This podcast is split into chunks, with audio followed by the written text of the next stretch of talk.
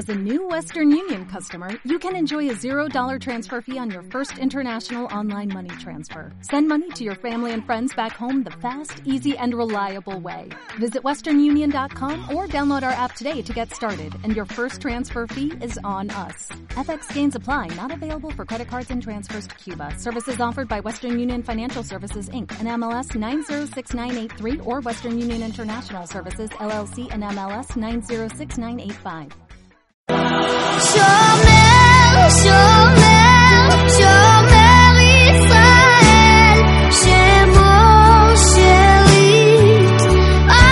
Te damos la cordial bienvenida a tu programa Palabras de Vida Eterna. En esta ocasión vamos a estudiar la carta a los hebreos.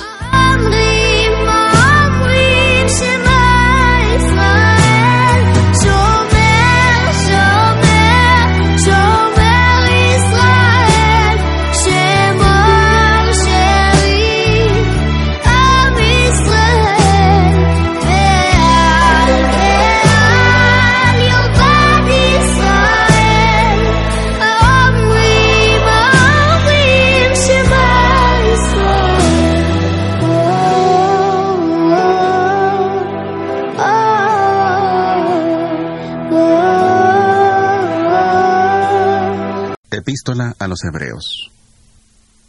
Hebreos 1. Dios, habiendo hablado muchas veces y de muchas maneras en otro tiempo a los padres por los profetas, en estos últimos días nos ha hablado por el Hijo, a quien constituyó heredero de todo y por quien asimismo hizo el universo.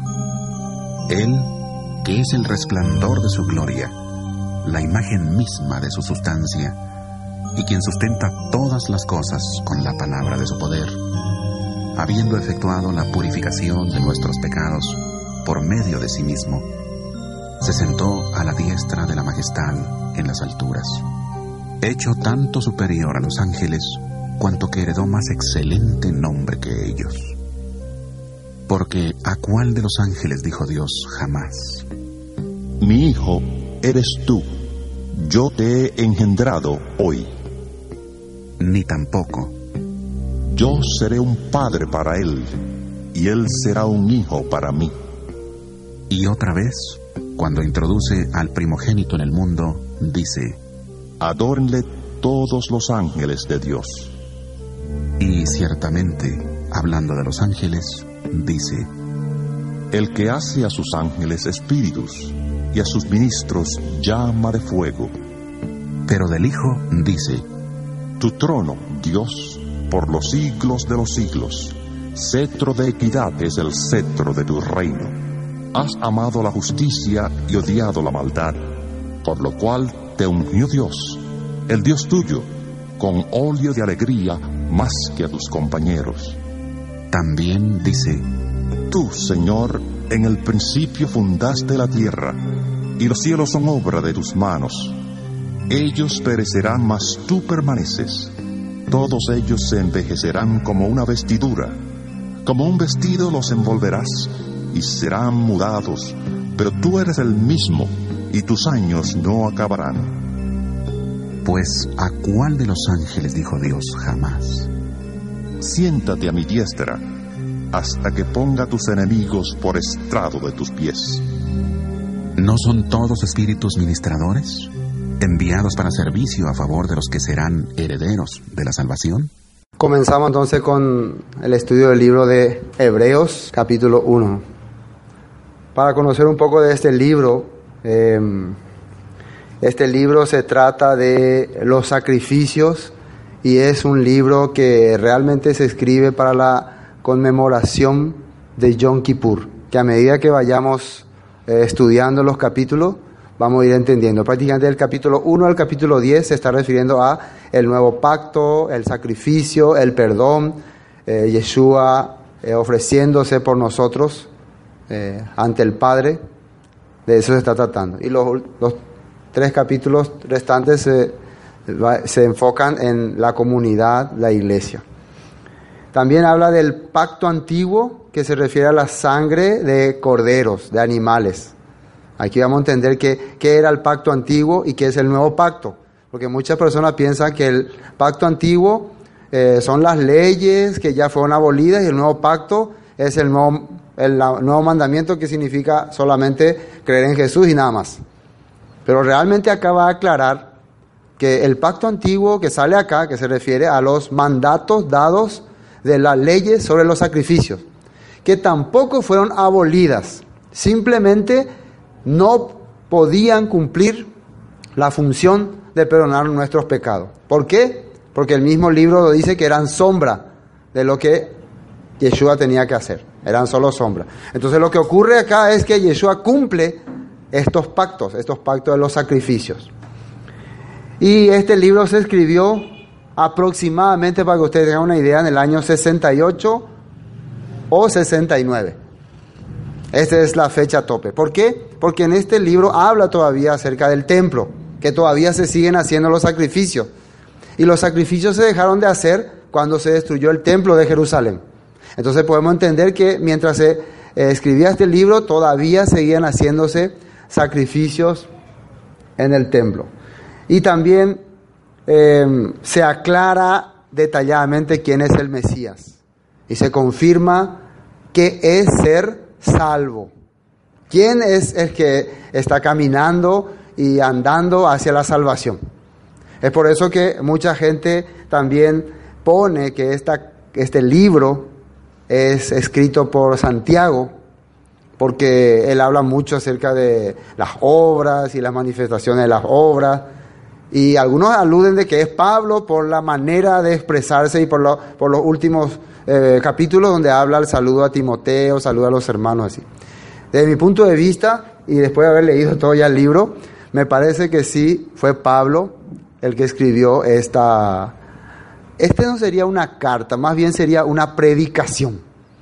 Sería un, una prédica, un estudio, con, eh, una carta como prédica enviado a un determinado grupo, a un grupo que estaba dudando acerca del Mesías, estaba dudando acerca de, del, del Mesías sufriente. ¿Por qué será que se le pone el título de Hebreos porque se puede entender que va enfocado a gente que conoce el tema, porque no habla de temas que fuera más o menos eh, para gentiles, y aunque no, no quiere decir que no vaya dirigido a gentiles, pero va dirigido a personas que entienden muy bien las leyes eh, ceremoniales, las leyes de los sacrificios, todo lo que implica también el Mesías, el Hijo de Dios. Eso. Por eso es muy importante en ese punto. Entonces, eso es lo que vamos a ir estudiando sobre esta carta de Hebreos. Y vamos a empezar con el versículo 1. Como dice, Dios habiendo, fíjense cómo arranca el libro. Dios, Elohim, habiendo hablado muchas veces y de muchas maneras en otro tiempo a los padres por los profetas. Esto es muy importante saber que el escritor de Hebreo, vamos a tratar de nosotros entrar en su mundo. No vamos a leer como nuestro mundo, vamos a tratar de, entender qué es lo que nos está queriendo hacer entender. Sabemos, nosotros como hebreos, que Dios de mucha manera ha tratado de enseñarnos algo, ha tratado de decirnos algo desde el comienzo de la creación. Desde Génesis nos ha tratado de enseñar eh, su plan, su objetivo, su propósito. Si hoy yo le quisiera explicar a usted qué es el plan que Dios ha tratado de explicarnos, tardaríamos toda una eternidad. Por eso, lo importante entonces que ya, en resumen, está mencionando que Dios ha usado hombres para explicarnos sus proyectos y sus planes. Y por lo tanto ya el, escritor de Hebreos deduce que nosotros entendemos ya eso. Él deduce que ya entendemos que Dios ha hablado muchas veces. Entonces, ¿qué sería lo que pasó? Dios ha usado muchos hombres para hablarnos, para manifestarse, pero nuestros corazones han estado cerrados. No han podido captar sus mensajes. Y el mensaje que los profetas han tratado de hacernos llegar a nosotros es acerca de el redentor del Mesías y de un reino eterno. Vamos a ver, antes de entrar en este tema, acerca de los profetas que salen en la Biblia. Quiero ir a Éxodo capítulo Éxodo capítulo 3, versículo 15. Este es cuando Dios le hablaba a Moisés, que le decía, además dijo Dios a Moisés, así dirás a los hijos de Israel, El Señor, el Dios de vuestros padres, el Dios de Abraham, el Dios de Isaac el, y Dios de Jacob, me ha enviado a vosotros. Este es mi nombre para siempre, con él se me recordará por todos los siglos. El nombre era Yud Hebat Hei, ¿no? Entonces, lo primero que nosotros estamos viendo es que Dios le está usando a un hombre, Moisés, para llevar el mensaje a su pueblo Israel que está viviendo en Egipto y confirmarle el Dios de Abraham, de Isaac y de Jacob. Entonces ahí podemos entender, si vamos a la historia, que Dios había llamado a Abraham, le había prometido una tierra, le había prometido que iba a bendecir a todas las naciones en su simiente y si él guardaba los mandamientos. Ya conocemos bastante ¿no? esa historia.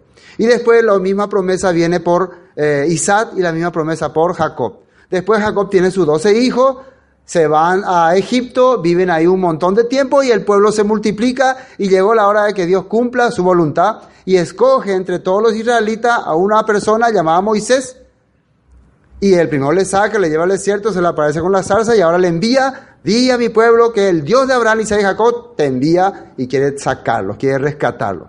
Se están dando cuenta de cómo Dios está obrando. Nosotros lo que queremos entender, cuál fue el mensaje que nos dieron los profetas.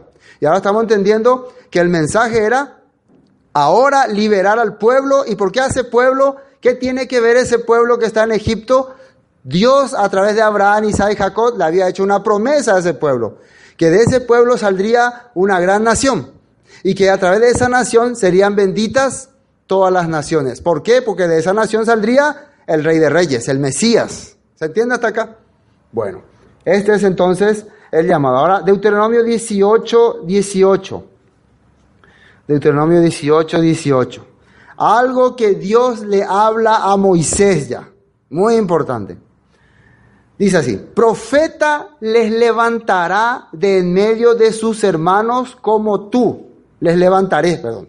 De en medio de, tus, de sus hermanos como tú. Se está refiriendo, Dios le está diciendo a Moisés que le va a levantar un profeta como él.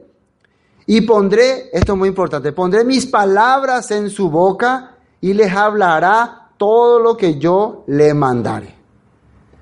Dios le está diciendo a Moisés que el Señor va a levantar un profeta como Moisés en los posteros tiempos y va a poner la, su palabra en su boca.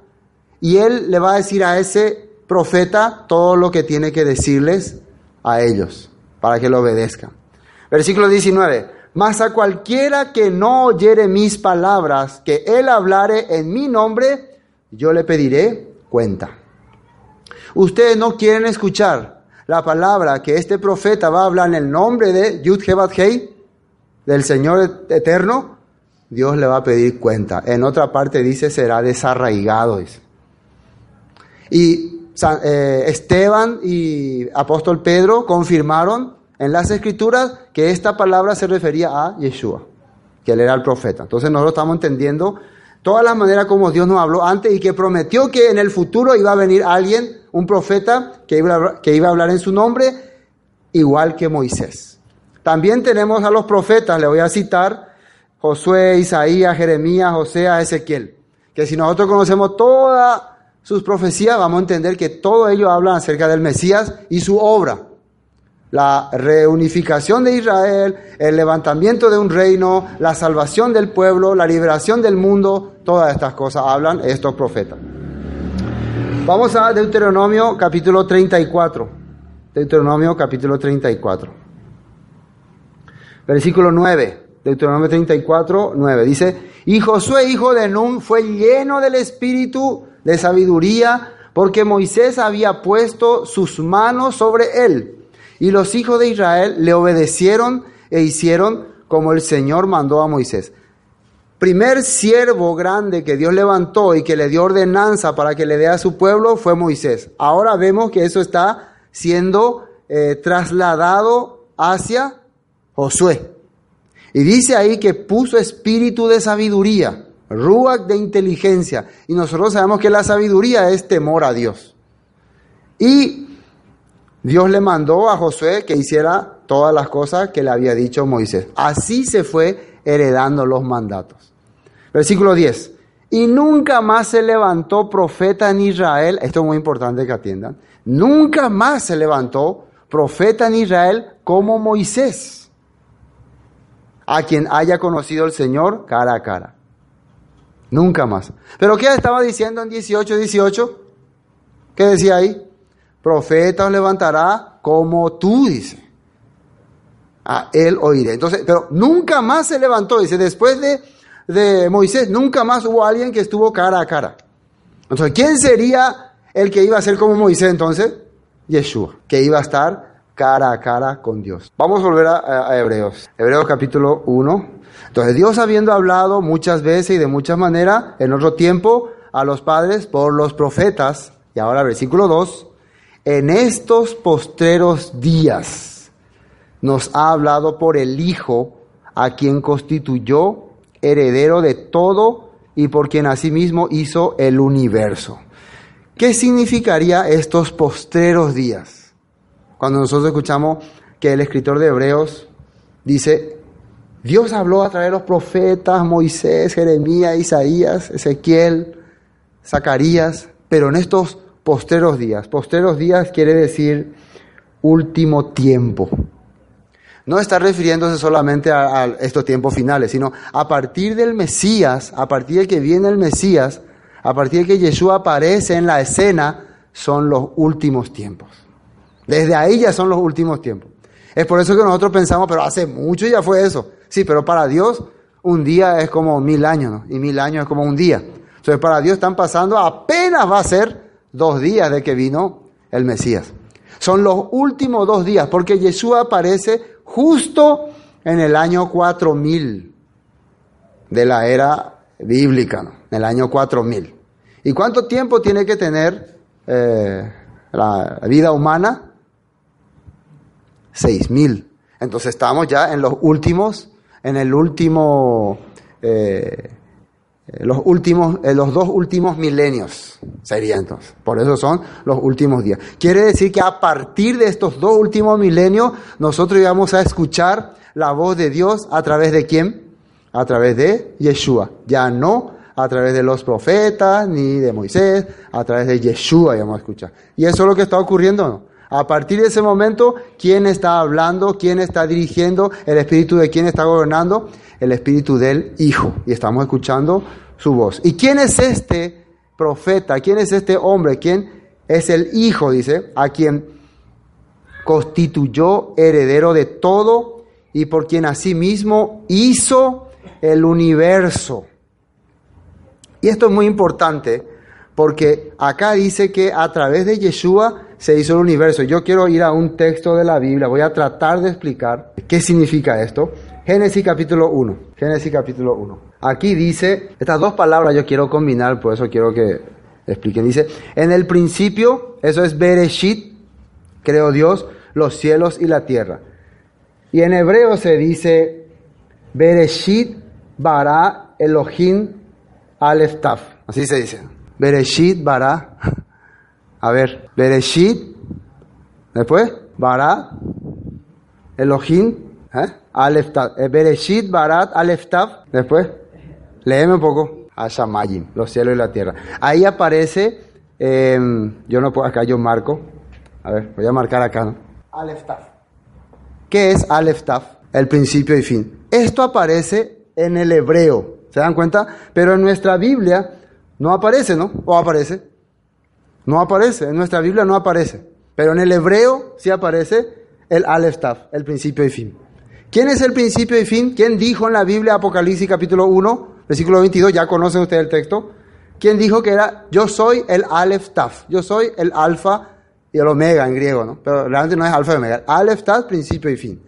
Entonces, yo solamente quería usar este texto para poder entender que se combina perfectamente con el libro de Hebreos que dice que, vamos a volver a Hebreos, ya entendimos esa parte entonces, dice, en estos posteriores días nos ha hablado por el Hijo a quien constituyó heredero de todo y por quien asimismo hizo el universo. Ah, me faltó una palabra, eh, Bereshit Bara, ¿no? Bereshit Bara. La palabra Bara es crear de la nada. Eso ahí en hebreo, puedo volver a hebreo, está esa palabra Bara, crear de la nada. A ver, ¿dónde está bara? Ahí está, bara. O sea, no se puede aplicar esa palabra crear a otra persona. A nadie. A una persona, a nadie. ¿Por qué? Solamente alguien que creó de la nada. Entonces, solamente puede ser usado por Yeshua. Entonces, y Hebreo está diciendo, volvamos a Hebreos, hizo, acá sale una palabra hizo. Está en hebreo, ¿no? De hacer. Dice, heredero de todo y por quien asimismo hizo el universo. Entonces, a través de Yeshua se creó todo el universo. Entonces podemos ver que Yeshua ya estaba en el principio de la creación. ¿Se entiende ese punto, no? Bueno, él hizo el universo. Versículo 3. El cual, siendo el resplandor de su gloria y la imagen misma de su sustancia, y quien sustenta todas las cosas con la palabra de su poder, habiendo efectuado la purificación de nuestros pecados, por medio de sí mismo se sentó a la diestra de la majestad en las alturas. Vamos a analizar letra por letra este capítulo. Dice, esta persona, este hijo que creó el universo de la nada, que estaba ya en Bereshit desde el principio, es el resplandor de su esplendor. La palabra correcta para gloria es esplendor, que nosotros sabemos decir en hebreo Shekinah, que es eh, su manifestación. ¿Qué quiere decir? Que a través de este Hijo se va a poder contemplar los poderes o la presencia del Creador, porque se va a ver toda su creación. Y bueno, y toda su creación vemos en lo que se ve en la naturaleza. Yeshua ha creado todo. Y nosotros podemos ver todo gracias a su creador, que es su Hijo.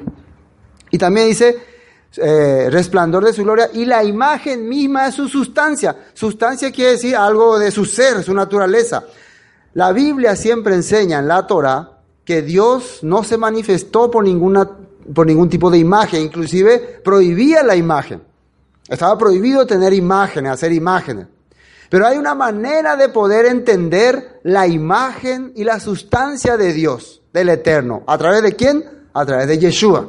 A través de Él podemos saber cómo es Él, cómo Él eh, habla, cómo Él se expresa, cómo Él eh, juzga, cómo Él eh, disciplina, todo podemos saber. Cómo Él perdona, porque Él vino y nos mostró con su vida. Es por eso que lo que Él vino a hacer es mostrarnos la imagen del Dios eterno. ¿Se entiende esto? Entonces a través de Yeshua podemos estar viendo la imagen del Dios eterno. Él es su imagen, su resplandor, su, él ha sido engendrado por él. Los ángeles sí son su creación. Eso es muy importante entender. Entonces tenemos a el eterno y su resplandor, su imagen, su hijo. Después, y quien sustenta todas las cosas, ¿qué quiere decir? Sostiene todas las cosas. Eh, eh, cuida todas las cosas, protege todas las cosas, eh, ¿qué se puede decir más? Sustentar, alimenta todas las cosas, eh, hace crecer todas las cosas.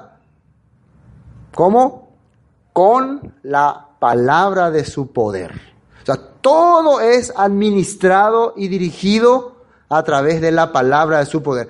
¿Qué creen ustedes si estamos ya arrancando desde Bereshit, estamos viendo Deuteronomio, que sería la palabra de su poder? de este Hijo de Dios. ¿Cuál sería? La Torah. Porque vimos nosotros que Moisés dijo que levantará un profeta igual que yo y en él pondré mis palabras, dice. Y a él oirán y obedecerán. Entonces se está refiriendo a sus mandatos, a su Torah, a su ley. Entonces esa es la palabra de su poder. Ahora, esto también, estamos tratando de explicar cada palabra. Se dan cuenta que hebreo tiene varias palabras, yo quiero explicar a ustedes cada palabra. ¿Por qué? ¿Por qué Él tiene que sustentar todas las cosas eh, con la palabra de su poder? ¿Por qué tiene toda autoridad? Y esto que viene, eh, que viene a continuación es la explicación. Habiendo efectuado la purificación de nuestros pecados, dice. O sea, una persona tiene autoridad sobre la humanidad porque vino y lo redimió. O sea, pagó el precio de las deudas que teníamos. Entonces se convierte en la autoridad, en el nuevo dueño. ¿Se entiende esto? porque Él hizo la purificación de nuestros pecados. Por eso tiene toda esta autoridad. Después, por medio de sí mismo, se sentó a la diestra de majestad en las alturas. Después que hizo, hizo, después de haber purificado nuestros pecados, después de haber recibido toda la autoridad de Dios, se fue y se sentó al lado del Eterno. Hay confirmaciones de que Yeshua estaba sentado al lado del Eterno. Hay textos en la Biblia que muestran eso. Y también eh, Esteban, ¿se acuerdan cuando le estaban apedreando? Dice que él vio a Dios y a Jesús sentado a su diestra. Le vieron, dice. Versículo, este era versículo 2 o 3, 3. Eh, vamos a ver un texto, quiero mirar, eh, Proverbios capítulo 8, que la Biblia habla acerca de este hijo que estuvo en el principio. Proverbios capítulo 8. Dice, versículo 22. El Señor me poseía en el principio, ya de antiguo antes de sus obras. Eternamente tuve el principado desde el principio antes de la tierra. Antes de los abismos fui engendrada, antes que fuesen las fuentes de las muchas aguas. Antes que los montes fuesen formados, antes de los collados ya había sido yo engendrada. No había aún hecho la tierra ni los campos, ni el principio del polvo del mundo, cuando formaba los cielos, atiendan bien ese versículo 27, cuando formaba los cielos, allí estaba yo, cuando trazaba el círculo sobre la faz del abismo, versículo 28, cuando afirmaba los cielos arriba cuando afirmaba las fuentes del abismo. Entonces está hablando acerca, este proverbio 8 habla acerca de la sabiduría y se está personificando y podemos entender que se refiere al Hijo de Dios. Ya estaba antes de toda la creación, porque a él se le fue encomendado crear todo. Bueno, volvamos a Mateo, perdón, Mateo, a Hebreos. Volvamos a Hebreo. Versículo 4. Bueno, entonces vemos que Él está en la majestad en las alturas. Y acá el versículo 4 dice, hecho tanto, todo lo que estamos viendo en el capítulo 1 es la, la esencia del Hijo, la manifestación del Hijo y el poder del Hijo que Dios está poniendo en él. Hecho tanto superior a los ángeles, cuanto heredó más excelente nombre que ellos. Entonces, ¿qué está confirmando el escritor de Hebreos? Que Yeshua es superior a los ángeles. Y cuando habla de los ángeles, acá se refiere a todo tipo de potestades eh, celestiales. Él es superior. Por cuanto heredó más excelente nombre que ellos. ¿Qué quiere decir? Tiene mayor función, mayor eh, responsabilidad. Es la responsabilidad de haber creado todo el universo. Eso es grande, ¿no? y la responsabilidad de haber redimido a la humanidad y la responsabilidad de reinar sobre la humanidad. Versículo 5. Porque a cuál de los ángeles dijo Dios jamás, mi hijo eres tú, yo te he engendrado hoy. Y otra vez, yo seré a él padre y él me será a mí hijo. Y esto está haciéndose la pregunta, ¿dónde en la Biblia aparece que Dios le llamó hijo a uno de los ángeles. Pero algunos se van a confundir cuando en Génesis dice aparentemente que los ángeles son sus hijos. La verdad cuando acá se refiere a cuál de los ángeles llamó hijo jamás se refiere a engendrado por él. Porque todos los que son creados por Dios, creación de Dios, son llamados también sus hijos. Pero acá se está refiriendo a lo que ha sido engendrado por él, que salió de su esencia, que estuvo antes de toda la creación. Porque los ángeles estuvieron después. Lo que está queriendo explicar este escritor es que Yeshua estuvo antes que todo lo que fuera creado. Nada no existía, pero estaba ya Dios y estaba Yeshua. Entonces a nadie le llamó así. A nadie le dijo, tú, tú fuiste engendrado por mí. Tú eres engendro mío. No le llamó a nadie. Sino al contrario, todos mis hijos después de Yeshua son mi creación. Así estaba explicando. Mateo capítulo 4, el versículo 10 y 11. 10 y 11. Entonces Jesús le dijo, vete Satanás, porque escrito está, al Señor tu Dios adorarás y a Él solo servirás. El diablo entonces le dejó y aquí vinieron los ángeles y le servían. Entonces está mostrando acerca de que los ángeles fueron creados para servirle a Yeshua. Eso quería ver. Volvamos a... Quiero leer ahora los salmos que salen acá. Si ustedes ven en su Biblia, ahí no sale.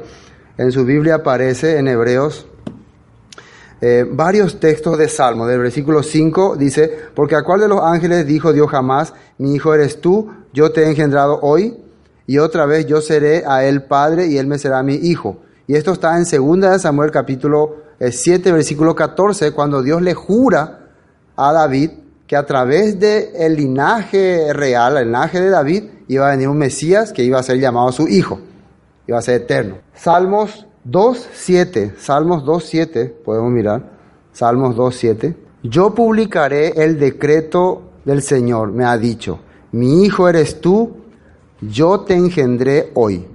Esta palabra, yo te engendré, quiere decir que Yeshua salió de Dios, es engendro de Dios, no es creación de Dios. ¿Cómo se puede explicar eso? Algo que sale de Él, es algo divino, algo eterno, como Él, y que estuvo siempre antes de que toda creación haya existido. Eso es Yeshua. Yo te engendré hoy. Eso lo está diciendo. Y después, por eso cada, cada, cada versículo tiene un, una explicación del Antiguo Testamento y queremos compartir esas dos partes. Hebreo versículo, eh, capítulo 1, versículo 5. Atiendan ahí. Y otra vez, versículo 6 ahora. Otra vez cuando introduce al primogénito en el mundo y dice, adórenle todos los ángeles de Dios. Y esto está en Deuteronomio capítulo 32, 43. Vamos a ver ese versículo también. Deuteronomio 32, 43. Por lo menos ustedes pueden ir anotando todos los versículos y después verificar cuando vayan observando. Adórenle todos los ángeles. Dice, ciertamente y otra vez cuando introduce al primogénito en el mundo. Y vamos a mirar acá lo que dice en Deuteronomio. Yo quiero que vean ahí cómo está escrito. Deuteronomio 32, 43. Alabad naciones a su pueblo, porque él vengará la sangre de sus siervos y tomará venganza de sus enemigos y hará expiación por la tierra de su pueblo. Fíjense que ahí dice, alabad naciones a su pueblo, dice. Y acá dice que, y otra vez cuando introduce el primogénito en el mundo, dice, entonces parecería que está hablando acá del pueblo, pero en hebreo está diciendo acerca del primogénito. Y esto, dice que ha sido un, esto escuché por ahí, un cambio que han hecho los judíos, que ellos sacaron donde decía Mesías, ahí decía Mesías, en la antigua versión decía Mesías, ahí donde dice alabar naciones al Mesías, ahí donde dice pueblo, en la antigua versión decía Mesías. Pero los judíos pusieron pueblo, porque ellos hasta ahora creen que el, lo que sufrió, por ejemplo, ellos consideran que Isaías 53 se refiere al pueblo de Israel, que el que fue llevado como cordero al matadero es el pueblo de Israel, el que sufrió por toda la humanidad, el pueblo de Israel. Entonces, ellos hicieron eso para tratar de sacar de un lado al Mesías. Pero ahí le dice alabar naciones al Mesías. Tiene que ser. Miren lo que dice después, porque Él vengará la sangre de sus siervos. Entonces no puede ser que el pueblo sea el que vengue la sangre de sus siervos. Y tomará venganza de sus enemigos y hará expiación por la tierra de su pueblo. Entonces podemos entender al leer el contexto del versículo que de quién se está refiriendo. Del Mesías. Entonces, para que le alaben y le sirvan todas las naciones. Otra vez, vamos al contexto. ¿De qué estamos hablando acá? Estamos tratando de demostrar, al demostrar a los hebreos, que Yeshua es el Hijo de Dios enviado y es eterno y también que es eh, divino y ha estado siempre. Eso es lo que está tratando el escritor de Hebreo de enseñarle a ellos, para después mostrarle todo lo del sacrificio y la salvación. Bueno, versículo 7, versículo 7. Ciertamente de los ángeles dice, el que hace a sus ángeles espíritu y a sus ministros llama de fuego. O sea, ¿cómo Dios le llama a los ángeles?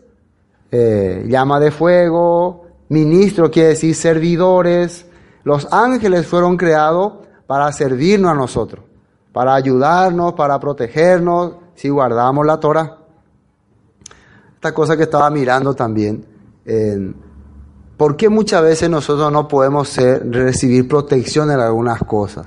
Y esto, mientras estudiaba esta carta, podía entender, porque nosotros no somos eh, fieles a la Torah. Yo podía entender cuando vos sos nombrado, eh, no sé, presidente o ministro, ¿no? Automáticamente vos tenés eh, protección de la Guardia Presidencial, ¿no? Porque vos tenés una función importante para el país, automáticamente.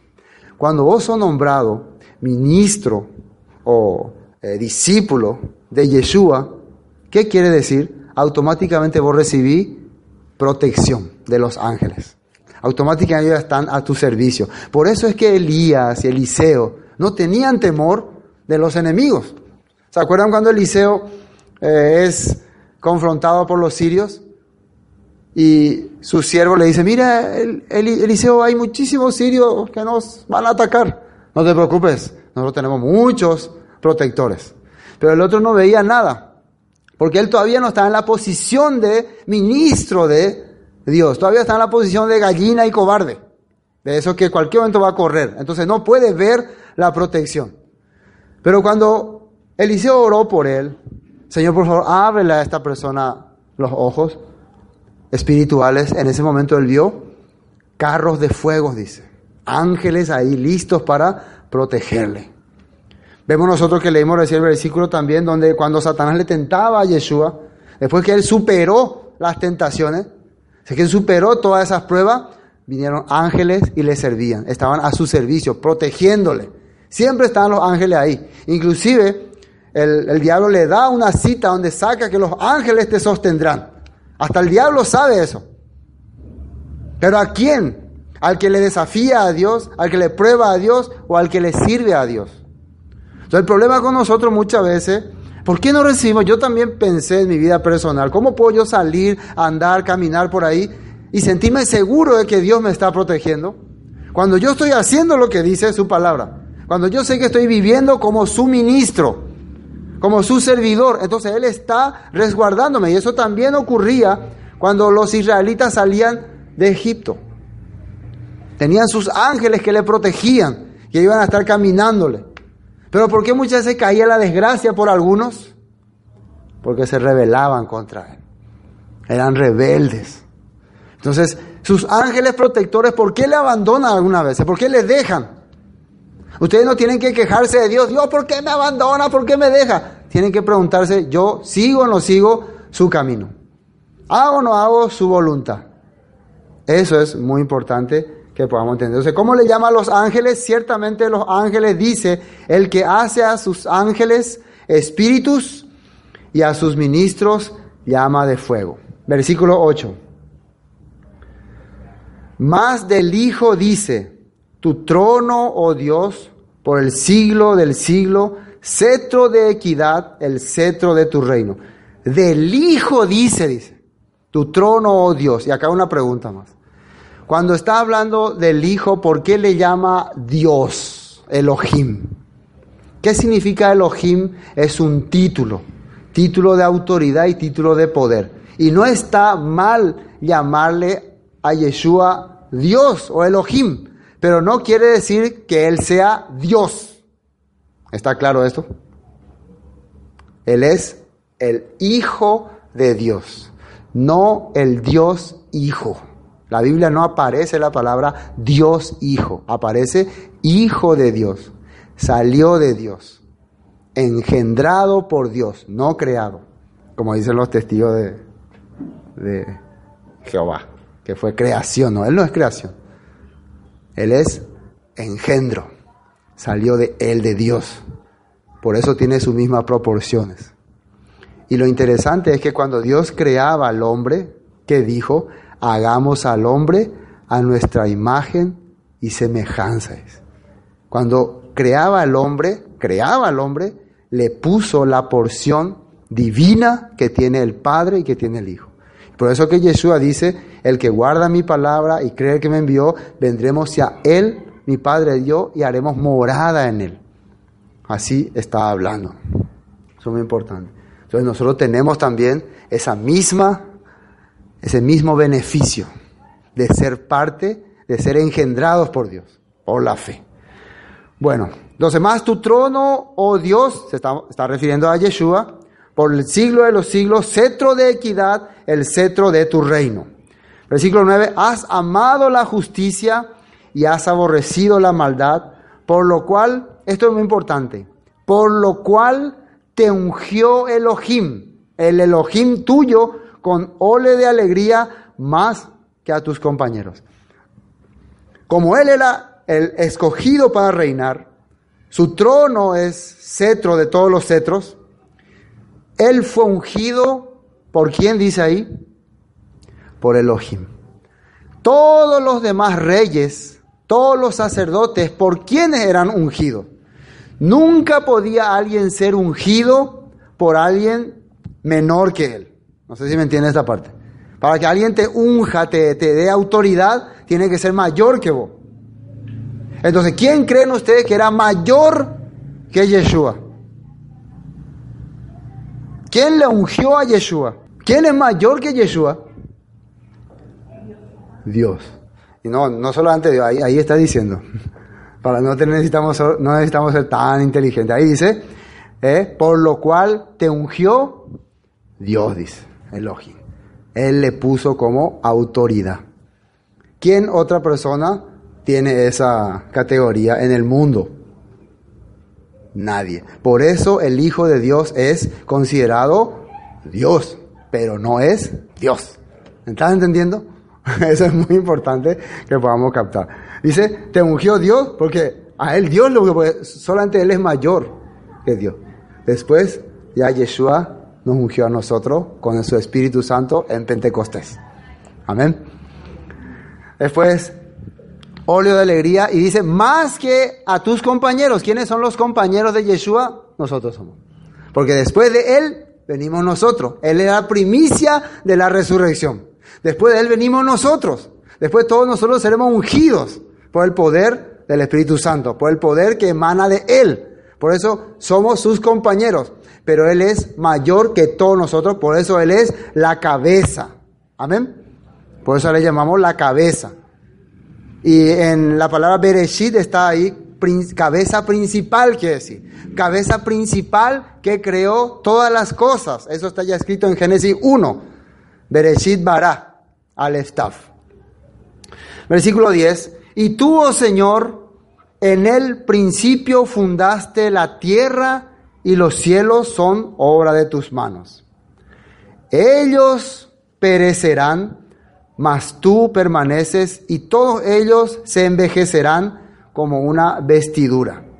Y como un vestido los envolverás y serán mudados, pero tú eres el mismo y tus años no acabarán. ¿De dónde el escritor de Hebreos sacó este texto una vez más? ¿De dónde sacó? Estábamos en versículo 10, ¿no? Esto sacó de Salmos 102. Vamos a leer. Salmos 102. El escritor de Hebreo conocía exactamente la escritura. Salmos 102, versículo 25. Salmos 102, versículo 25. Dice, desde el principio tú fundaste la tierra y los cielos son obra de tus manos. Recuerden que se está refiriendo a Yeshua, Jesús. Ellos perecerán, mas tú permanecerás, y todos ellos como una vestidura se envejecerán, como un vestido los mudarás y serán mudados. Eso es muy importante entender, porque escuché por ahí que hay creencias de que dicen que esta es la prueba de que el mundo va a desaparecer, que Dios creó todas las cosas y eso va a desaparecer, pero Yeshua va a permanecer. Pero acá en el versículo 26 dice, ellos perecerán, mas tú permanecerás y todos ellos como una vestidura se envejecerán, como un vestido los mudarás, y los mudarás y serán mudados. Lo que va a ocurrir va a ser que va a ser cambiado esta vida corrupta, este mundo corrupto, por un mundo perfecto, por un mundo puro y limpio como Dios al principio quería. No que va a ser todo destruido, o va a desaparecer todo y va a estallar y nos iremos volando por ahí. Algunas personas creen así, ¿no? Todo esto va, todo claro. Este, imagínense este mundo como está ahora, lleno de corrupción, lleno de, contaminación, lleno de gente corrupta, así como en el tiempo de Noé. ¿Qué ocurrió en el tiempo de Noé?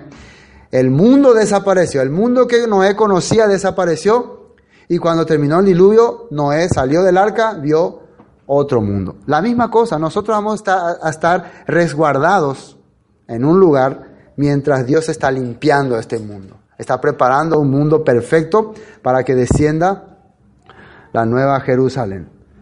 Entonces, versículo 27, pero tú eres el mismo y tus años no se acabarán. El Mesías tiene que ser eterno y sus años no se acabarán. Es por eso que en Ezequiel 37 habla de un reino eterno y para siempre. Es por eso que el ángel Gabriel le habla a, a María, a Miriam, que le va a dar un, el trono de David su padre y habitará en la, en la casa de Jacob y reinará para siempre. Entonces cuando habla del Mesías se está refiriendo a un reino eterno. Amén. Entonces el Mesías es eterno, el Hijo de Dios es eterno, Yeshua es eterno, Yeshua salió, es engendrado por Dios, Él no es un ángel, Él no es una creación, es un ser divino. Es normal llamarle Dios, pero no es Dios, no es el Dios altísimo. Es la imagen. A través de Yeshua hemos visto la manifestación de Dios. Hemos visto el poder de Dios. Hemos visto el amor de Dios. Hemos visto la gracia, el perdón. Todo lo que nosotros queremos saber de Dios lo hemos visto en la persona del Mesías, de Cristo, de Yeshua. Amén. Por eso es que le honramos a Él. Porque el judaísmo considera idolatría que nosotros le honremos a Yeshua. La verdad nosotros estamos honrando al Dios Padre y a su imagen. Pero Él no tiene imagen, dice, ha enviado a su Hijo para que sea su resplandor. Amén. Nosotros no estamos honrando a un hombre común. Estamos honrando y o, adorando y sirviendo a un ser divino que va a tener toda la autoridad en la vida. Bueno, volvamos a Hebreos, ya nos queda un versículo más. Y esta parte es trascendental. Trascendente. Versículo 12. Y como un vestido los envolverá y serán mudados, pero tú eres el mismo y tus años no acabarán. Versículo 13. Pues a cuáles de los ángeles dijo Dios jamás, siéntate a mi diestra hasta que ponga a tus enemigos por estrado de tus pies. Nunca le dio esa autoridad a ningún ángel. Nunca ningún ángel tuvo la autoridad de estar al lado de, del Creador para que todas las personas se pongan a estrado de sus pies. Nunca. Versículo 14. No son, y aquí habla de los ángeles, no son todos espíritus ministradores enviados para servicio a favor de los que serán herederos de la salvación.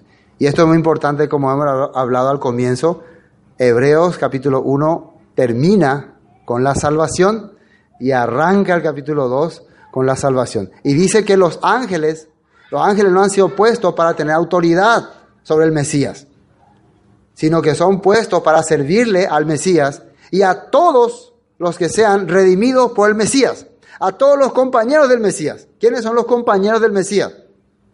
¿Quiénes son? Nosotros. Hemos sido redimidos por Él, hemos sido engendrados por Él, hemos sido adoptados por Dios como hijos. Amén. Entonces los ángeles, ¿para qué están? Para servirnos. ¿Y para qué nos sirven? ¿Qué es lo que ellos están haciendo? Atiendan bien el versículo 14. No son todos ellos espíritus ministradores, ¿qué significa ministradores? Que están sirviendo, que están trabajando, enviados para servicio a favor, ¿a favor de quién? ¿De los salvos? ¿O qué dice ahí? De los herederos ¿de qué? ¿Qué herederos de qué? La salvación es una herencia. ¿La herencia cuándo se tiene? ¿Eh? ¿Ya o después? ¿Eh?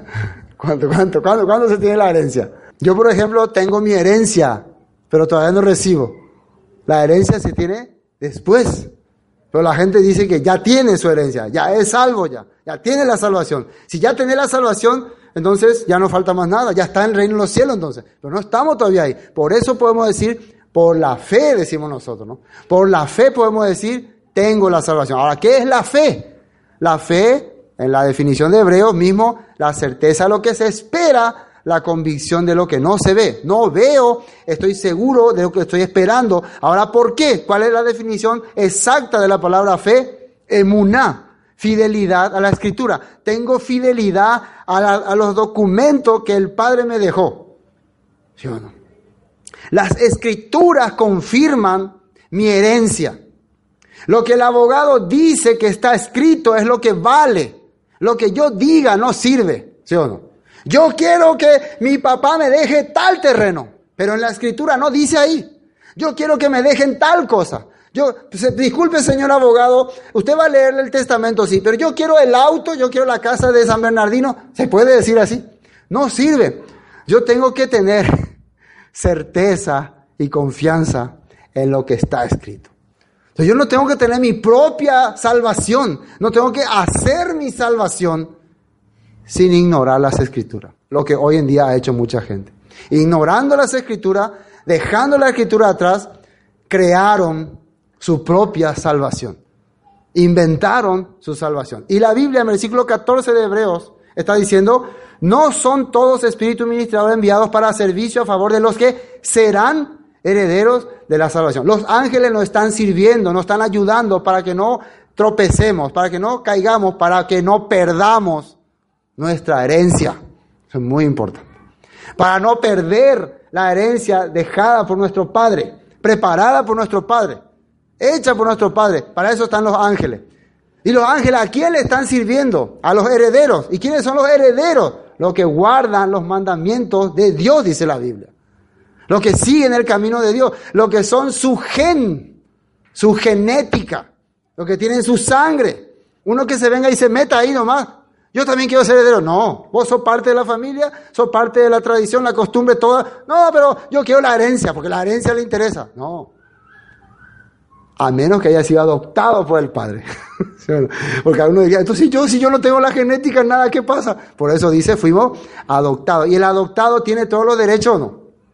Una vez que vos adoptaste un hijo, tiene todos los derechos que tu hijo verdadero.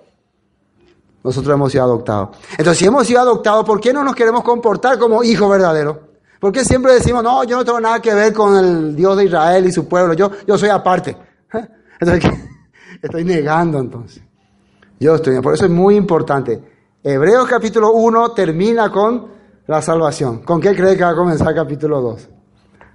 Con la salvación también. Pero eso será en el próximo culto. Vamos a ir aprendiendo este tema. Entonces, en resumen, hemos visto en capítulo 1 la deidad del Hijo de Dios. La, la, la eternidad del Hijo de Dios. El poder del Hijo de Dios. ¿Desde cuándo se ha manifestado el Hijo de Dios en la humanidad? Desde Génesis 1. ¿Y a partir de cuándo Dios nos está hablando directamente a través del Hijo? Desde que Yeshua vino. Antes nos habló a través de los profetas. Eran usados los profetas. Ahora nos está hablando por el Hijo. Pero una pregunta, pero el Hijo ya ascendió al cielo y ya no estamos acá. ¿Qué entonces es lo que nos está guiando en esta vida desde ese tiempo? Su espíritu. Su eh, Ruach. El Ruach de Yeshua HaMashiach es lo que nos está guiando, hablando y enseñando la palabra de Dios. Amén. Entonces nosotros estamos confiados que tenemos un Padre que tiene su Hijo y nos ha enviado su Espíritu, el Espíritu de Yeshua. Por eso es que podemos creer y servirle.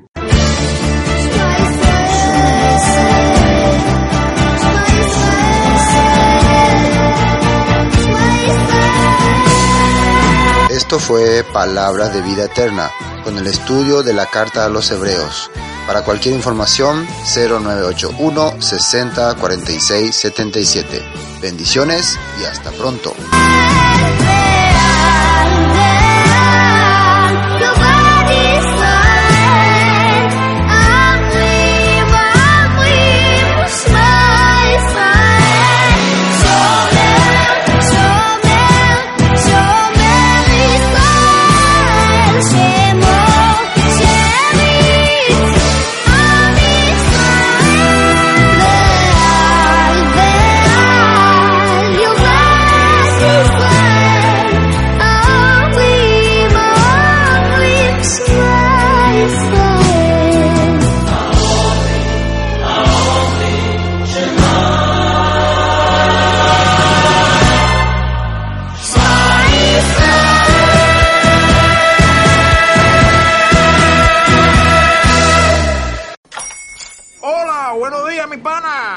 Buenos días, bienvenido a Sherwin Williams. ¡Ey! ¿Qué onda, compadre? ¿Qué onda? Ya tengo lista la pintura que ordenaste en el ProPlus app. Con más de 6.000 representantes en nuestras tiendas listos para atenderte en tu idioma y beneficios para contratistas que encontrarás en aliadopro.com. En Sherwin Williams somos el aliado del PRO.